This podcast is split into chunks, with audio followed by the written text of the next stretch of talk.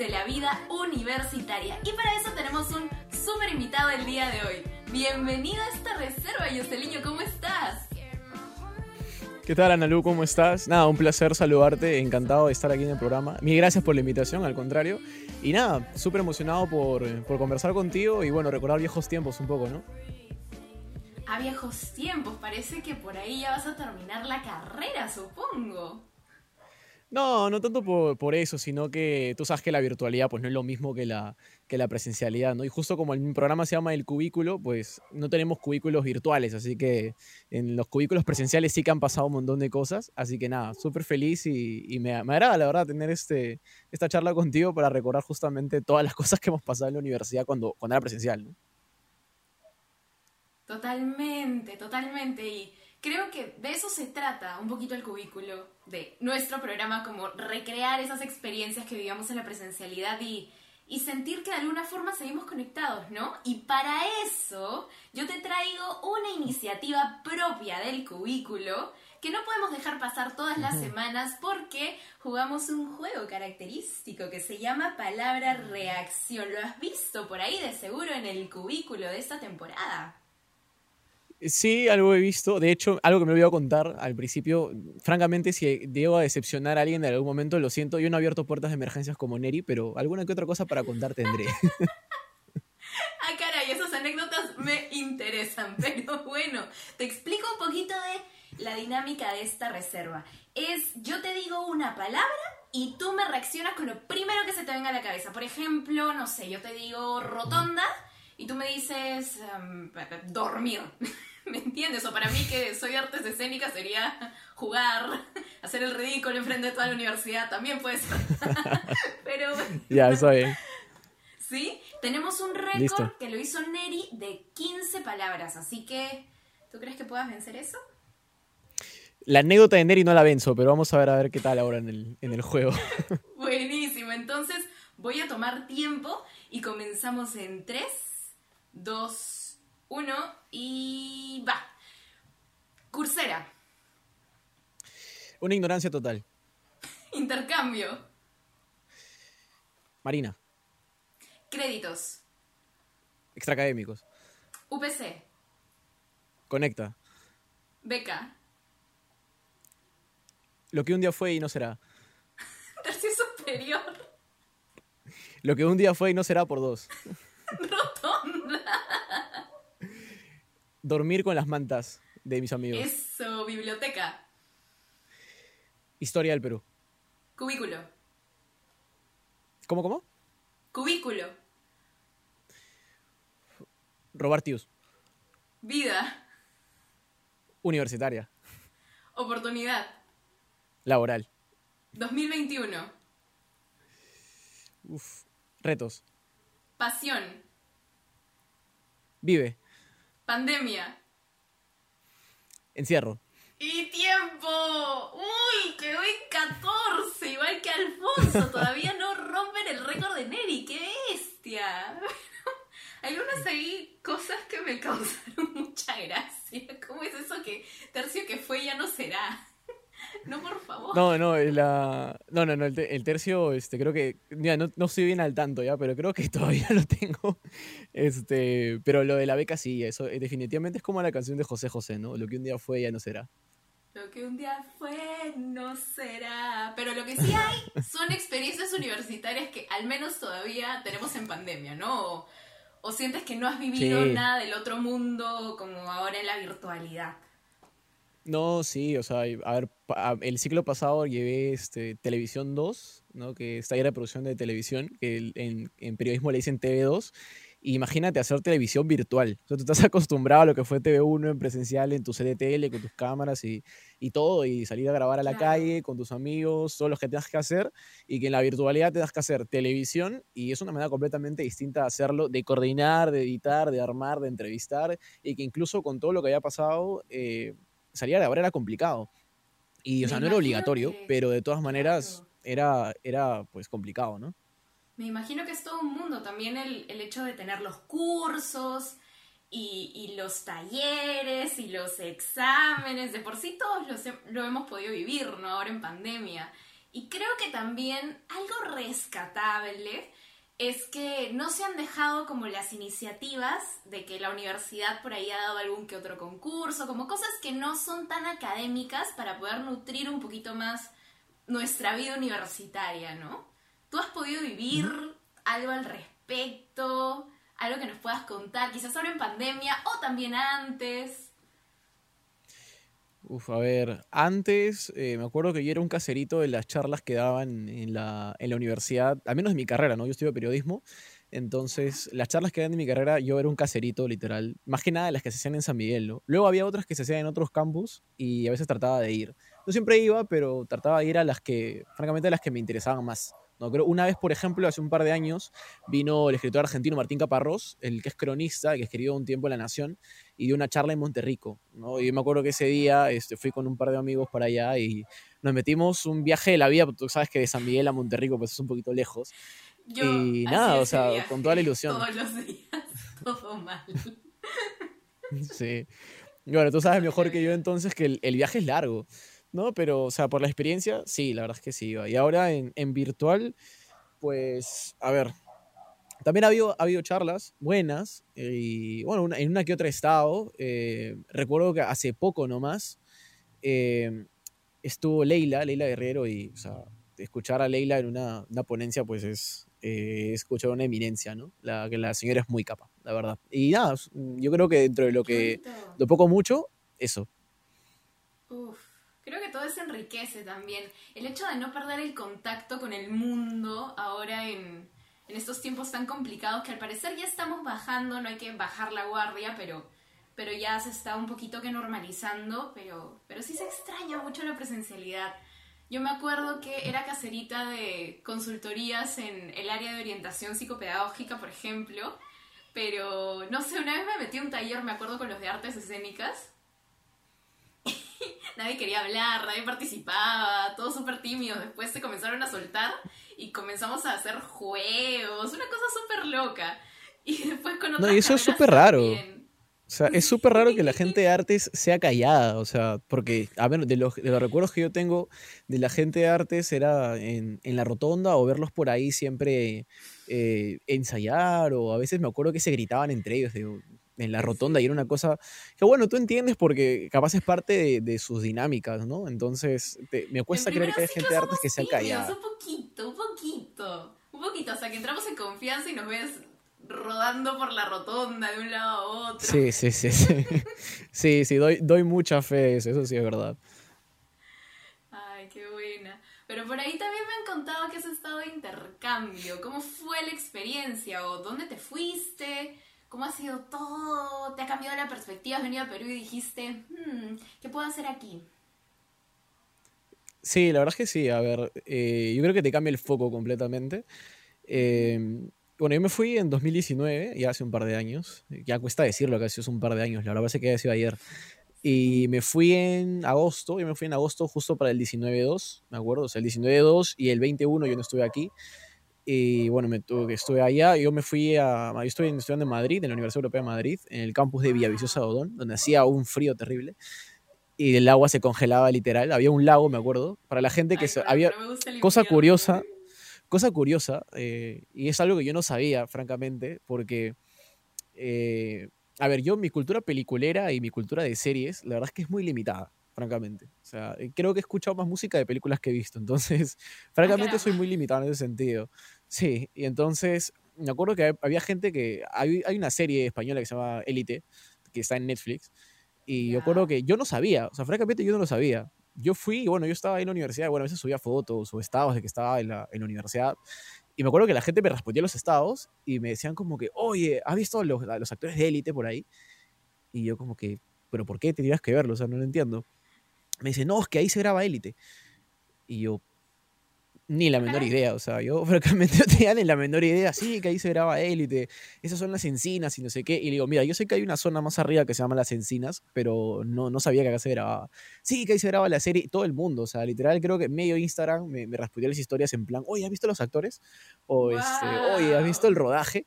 Y yo como que no, o sea, francamente no. Ya luego con el tiempo, conociendo gente y preguntando, ya efectivamente uno se da cuenta de que sí, ahí la grababan y que solamente rodaban en verano. Y el verano allá es de junio a primeros días de septiembre, ¿no? Y en esa época la gente huye de Madrid. O sea, en Madrid es un calor horrible que parece desierto y la gente huye de Madrid. Entonces no había nadie. Sí, es horrible. Y, ya, pues entonces aprovechaban la época de verano. No, sí, sí. Yo, de hecho, yo llegué a finales de verano, todo el invierno, primavera y otoño y pasé parte del verano ahí también. Y sí, la verdad es que es, es un calor desértico. es un calor desértico. Y francamente, a ver, yo detesto el verano. O sea, yo soy de las personas que detesta el verano. Yo amo el, frío. Yo soy Team Solcito. Es una maravilla. No, porque yo creo que tiene sus perspectivas. O sea, a mí me encanta el frío porque te puedes abrigar y, te pones unos guantecitos, una casaca y sales a la calle y estás de lo más tranquilo, pero en verano eh, no, no, no puedes. O sea, te quieres ir formal a algún sitio y tienes que usar corbata y literalmente la corbata te la quieres quitar. Porque no, aguantas. la piel, o sea, Claro, o sea, no, la verdad es que no hay forma, sinceramente no hay forma. Y es como que yo el verano no lo tolero, pero el invierno sí, súper, súper nice. Ah, pero sí, el, verano era una cosa terrible, o sea, es un calor desértico tremendo arriba de los 40 grados algunos días, y tanto que o tú sales a la calle y el piso se mueve, o sea, tú ves a lo lejos que el piso se mueve Tal cual. y es alucinante. Mentira. Sí. ¿Cómo? Tal cual como que te sientes medio, uh, que te vas, me voy, me voy. Claro, o sea, por ejemplo, en las películas, en las películas de vaqueros, por ejemplo, siempre ves, ¿no? Como hace un, plano contra plano, una cosa así, que se ve. que salen. Ajá. Ah, qué loco. Sí, es real, o sea, yo, yo, pensaba que era un efecto especial, es real, o sea, la verdad es que es real. Y bueno, me tuve que aguantar. Y todo eso gracias a que aceptaste un intercambio de, de la U, de la, de la universidad. Sí, sí, lo, lo que pasaba es que al menos en esa época no digo que hasta ahora no, pero en esa época yo cumplía con los requisitos como para poder postular al programa, porque había una cierta cantidad de requisitos, no, no tener dispersión, estar al día, eh, no haber jalado cursos, eh, ¿qué más? Por un promedio arriba de 17 creo que era, y unas cuantas cosas más. Entonces te pedían unos requisitos para postular, y si tú cumplías, pues podías postular, ¿no? Lógicamente.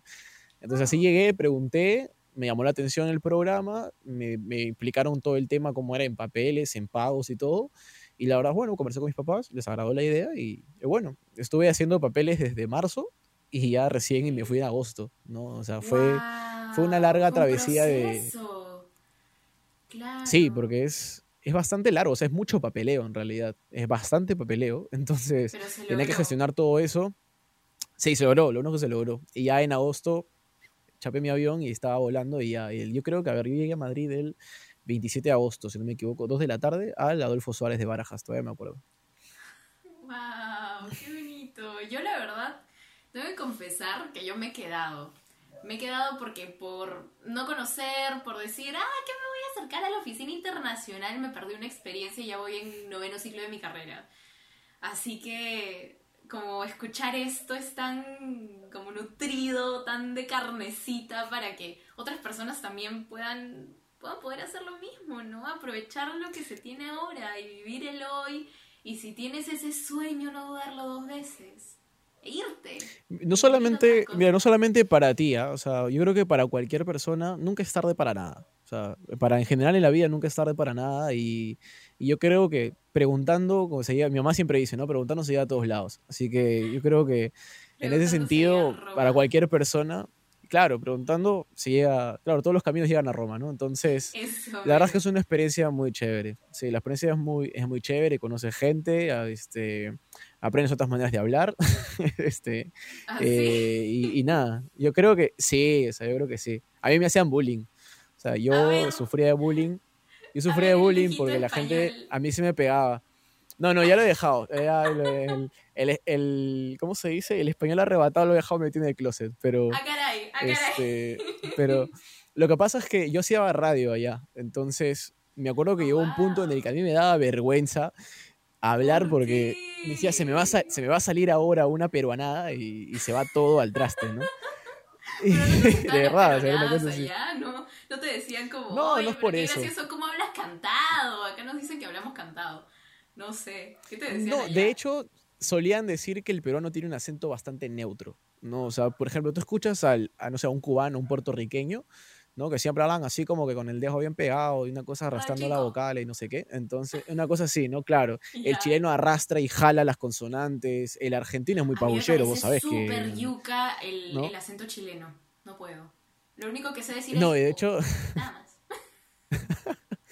no, los chilenos eran... eh, eh, por ahí me he cruzado con un que otro chileno también y eran la muerte, eran la muerte, pero este... eh, era, entonces era así, ¿no? Es como que ellos tienen mapeado más o menos cómo habla cada parte de Latinoamérica, por así decirlo, ¿no? Y era como que a mí me decían, no, pero el, el peruano tiene un acento muy neutro, ¿no? Este, siempre tiene una, o sea, a salvo el P. Yo creo que el P era bastante característico, ¿no? El, el P, ¿no? El- Era como hay que... Y ahí de decir ya también, ¿ah? Ya, ya, ya. O sea, también... tenemos unas cosas bien Sí, raras. eso, eso también. Sí, sí, sí, eso también, ¿no? Eh, por ejemplo, el ya también es como que allá tienen una manera distinta de usar el ya, ¿no? Es como que ¿Cómo? para ellos decir ya es una manera de ya, o sea, ya fue, acá muere la conversa, ¿no? Tú estás hablando con alguien y de repente Ah. cogen el teléfono y te dicen ya, y miran por otro lado, ¿no? Y es como que ya, ya qué, o sea, no, no entendí ya qué. y no, pero es una, una manera de hablar también, ¿no? Y nada, entonces a mí la verdad es que me palteaba un poco. Hasta que ya un profe, me acuerdo que un día se sentó conmigo, me habló y me dijo, mira, si tú quieres sobrevivir acá y quieres hacer radio acá, no tengas vergüenza y habla como nosotros. O sea, no, no tengas vergüenza. ¿no? Porque ¿Ah, ten en cuenta de que los que te van a escuchar eh, son gente que está acostumbrada a escuchar eh, pues, español de España, por así decirlo. Ajá. Ajá. Me dijo, no tengas vergüenza, ¿no? Y, y dale, porque creo que se notaba que tenía vergüenza. Entonces ya con el tiempo me acostumbré y bueno, ya fue como que me jalé, que si la C o que la C, que si la Z, que si...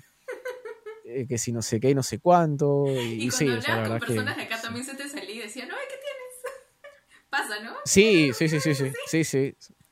Sí, te digo, ¿Qué a mí me hacían bullying. A mí me hacían bullying. A mí me hacían bullying, era como ¿por que me decían? Oye, ¿qué estás haciendo? Me decían, oye, ¿qué estás haciendo? Y yo, bueno, me iba a hacer la compra porque en casa no queda leche, no quedan galletas, no queda, no sé, no, no queda pan, no, no queda nada. Y pues me, me, me venía a dar una vuelta a Mercadona para ver si pillo algo, porque es que no hay nada para comer, ¿no? Y me decían como que, decían, oye, ¿qué estás hablando así? No sé qué, pero ¿qué dices, macho? Que no sé qué, no sé cuánto, y cosas así, ¿no? Y ya, ya se te. Se te pegaba, sí, se te pegaba. Claro. Pero ya, ese, ese reprimido, ese reprimido ya lo he dejado metido en el closet, no existe más, no te preocupes. Para mí que se ha quedado un poquito, ¿ah? Ese, ese, ese acento así por momentos ahí que sale algo. No sé, uno, eso también como las experiencias, ¿no? Uno no las puede dejar. Parte de ti. Sí. Sí, aparte de que, o sea, ya ten en cuenta también que tú veías tele y escuchabas cómo hablaban, escuchabas la radio y hablaban así. Te ibas a la universidad, tus compañeros hablaban así, el profe daba la clase así, tus amigos hablaban así, el del bus te hablaba así, el del tren te hablaba así, el de la tienda te hablaba así. Entonces, quieras o no, ya te, te acostumbras. Y, y bueno, también por los amigos, ¿no? Más que nada los amigos. Bravo. Claro. Sí, la verdad es que sí. Pero me encanta. Y qué bonito que hayas podido vivir todas esas experiencias que obviamente nutren, que de por sí han hecho única tu estadía en universidad y única toda esta etapa universitaria y, y definitivamente, no sé, supongo que de acá a unos años cuando te veas trabajando así de periodista, donde te lleve la vida y dirás, me acuerdo de esos tiempos cuando iba a mi universidad en España y me hacían pues locutar. Ahí me salía el dejo y pam pam pum. No, era, era la muerte, de verdad. Y, y nada, yo de hecho con algunos chicos de allá todavía me sigo hablando hasta el día de hoy. Ay, Gracias a- al destino, a la amistad. Y al Con algunos de ellos todavía sigo hablando hoy. Claro, y al internet, ¿no? Hasta el día de hoy sigo hablando con, con la mayoría de ellos. Algunos ya como... Yo era, yo era el más pequeño. De hecho, o sea, de por sí me fui con 19 años y la gente allá ya tenía 21, 22, ¿no? Entonces ya eran un poco mayores que yo. Algunos de ellos ya acabaron, trabajan. O sea, tengo un amigo que está en Radio Marca este, y trabaja para el. Madrid. Este, tengo una amiga, Marina, que escribe para el diario El País, ¿no? Entonces ya son gente que, Eso. pucha, se ha posicionado, ¿no? Y hasta el día de hoy hablo con ellos, ¿no? Y, y súper genial, la verdad. Por ese lado, súper bien. Me alegra muchísimo, Jose. Y gracias por haber estado en esta reserva, por haber compartido con nosotros un momento, por haber enseñado a la gente que nos ve también un poquito de este dejo español que me ha matado de risa. No, no, mil disculpas más bien, porque horrible, o sea, horrible, o sea, es no, un, desastre, mil disculpas a todos, de verdad. qué va, qué va. Igual, mil gracias por haber estado aquí con nosotros y, y por favor, esta reserva te pide y te recontrapide. ¿Quieres dar alguna red social para que te sigan, para que te conozcan un poquito más por ahí? A ver, mi. bueno, me pueden. Mira, yo siempre suelo promocionar mi Facebook. Mi Facebook está activo siempre a las 24 horas del día. Siempre publico algo por ahí. Eh, me pueden encontrar. Me pueden encontrar como Yoseliño Vázquez en Facebook. En Twitter estoy. He cambiado mi arroba, ahora es arroba dime porque ya ha cambiado. Antes era más complicado. Y en Instagram estoy como arroba solamente con guion bajo al medio, ¿no? Para, para evitar confusiones. Y nada, pero en Facebook sí, muchachos. En Facebook síganme, que es una comunidad que está creciendo, es una comunidad que está agarrando fuerza. Y que sé que pronto vamos a, pronto vamos a inaugurar la página para, para seguir este, compartiendo contenido por ahí. Genial, Niño. Muchas gracias por habernos acompañado nuevamente. Que te vaya súper bien en lo que queda del siglo, que ya falta poco, ya falta poco, ya que llegue Navidad de una vez. Y con ustedes, querido público, ya nos veremos en otra reserva del cubículo 2.0. Ustedes ya me conocen, soy Ana Luneira y encantada de compartir siempre este espacio con ustedes. Y ya saben, lo que se habla en el cubículo se queda en el cubículo. Nos vemos. chao, chao. chao, cuídense.